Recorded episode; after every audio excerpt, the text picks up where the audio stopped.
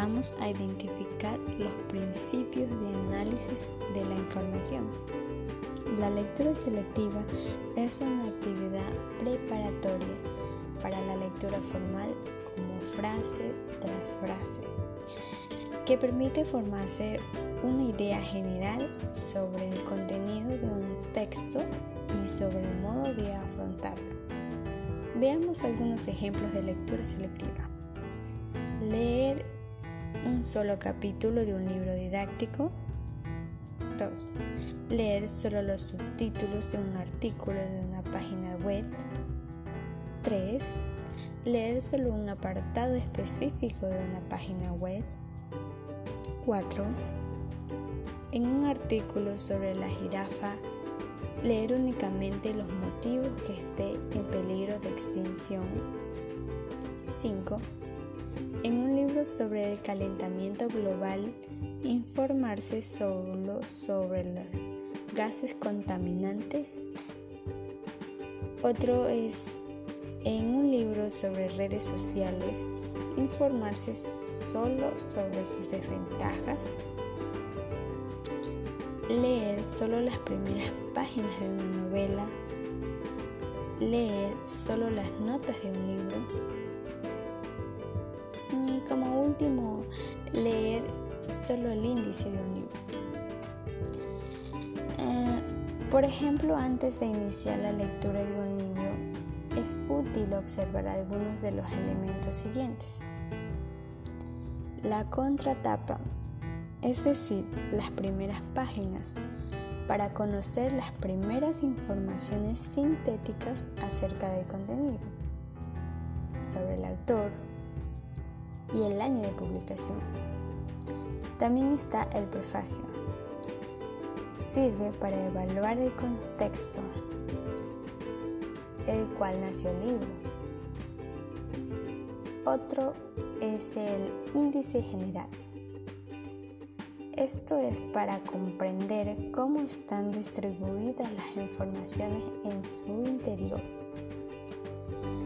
como también es el índice analítico. Esto es para verificar si el texto contiene los temas y problemas que nos interesan y sobre los que estamos buscando información. por último, eh, tenemos el capítulo. Muchas veces ofrece síntesis de resultados que se presentan en el libro.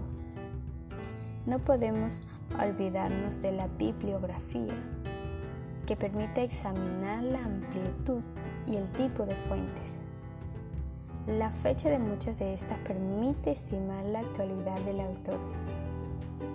Como último tenemos las notas, que dan indicaciones sobre las dificultades o la facilidad del texto. Siguiente punto tenemos realizar citas referencias bibliográficas en un documento. Primero, hay que saber qué es una cita bibliográfica. Una cita es la mención a un texto, idea o frase ajena. Envía al lector a la fuente donde se sacó información y está presente en las referencias bibliográficas. Las referencias a autores en el texto se deberán hacer de la siguiente forma. Nombre del autor, coma, año de publicación. ¿Por qué es importante citar un documento? En la escritura académica, los autores recurren a la cita para dar cuenta de la relación entre su producción escrita y otros textos que le han servido de referencia y describir las fuentes de las que se han obtenido las ideas, de manera que sus lectores tengan la oportunidad de analizar y evaluar su trabajo. ¿Qué se cita? El origen o fuente de procedencia de la información que estamos manejando. Es decir, facilitamos los datos necesarios para identificar los trabajos previos que hemos utilizado en nuestra investigación. ¿Cómo se cita? Se ha notado primero el apellido de los autores, seguido por el año que va entre paréntesis. A continuación, la cita entre comillas y finalmente entre paréntesis también la página de donde se tomó la cita. Otro punto tenemos ¿qué son los gestores bibliográficos? Los gestores bibliográficos son programas que permiten crear una base de datos de referencias bibliográficas utilización personal. Estas referencias se pueden utilizar para crear las citas y la bibliografía en los trabajos de investigación. Además, permite generar formato de descripción de entrada y salida,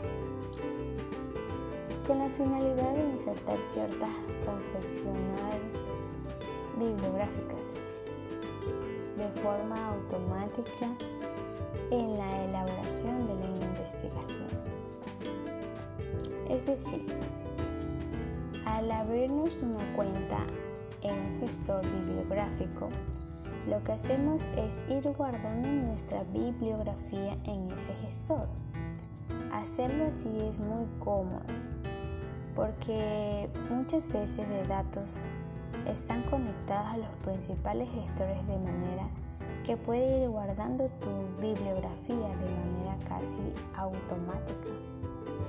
Puede crear carpetas y subcarpetas que a su vez pueden compartir con otros compañeros online y acabar así con el envío de documentación por email. Actualmente te puedes conectar online desde cualquier ordenador a tu cuenta en el gestor.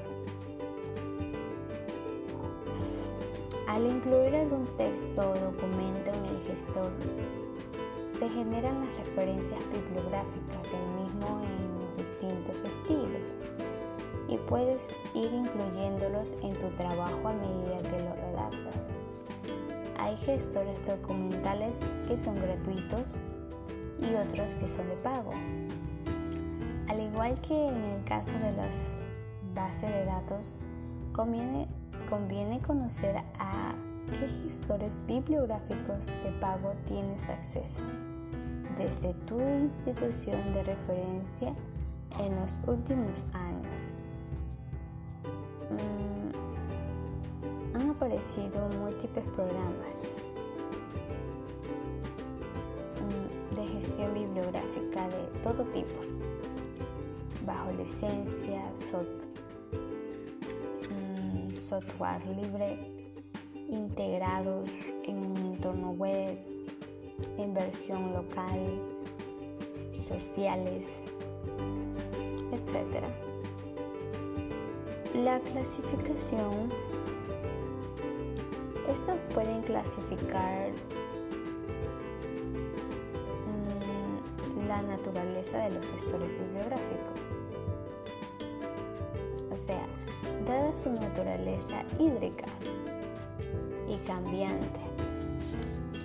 A continuación se presenta una clasificación que atiende a los orígenes de cada gestor que tiene una finalidad meramente didáctica, como el primero tenemos gestor de escritorio. Son las primeras aplicaciones que empezaron a utilizarse y su uso implica la instalación en el disco duro.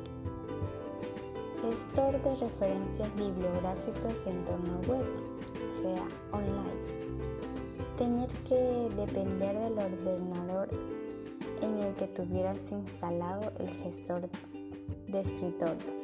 Era un aspecto poco práctico. Los anteriores modelos evolucionaron a aplicaciones online, dando lugar a una nueva generación de gestores que permite acceder desde cualquier dispositivo y almacenaje en la nube. sobre todo.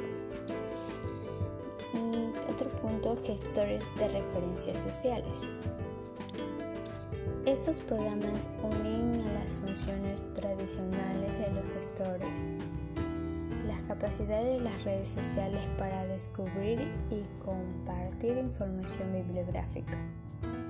Los usuarios agregan los documentos que están visualizando en la web con un simple clic en el botón que se instala en la barra de favoritos del navegador.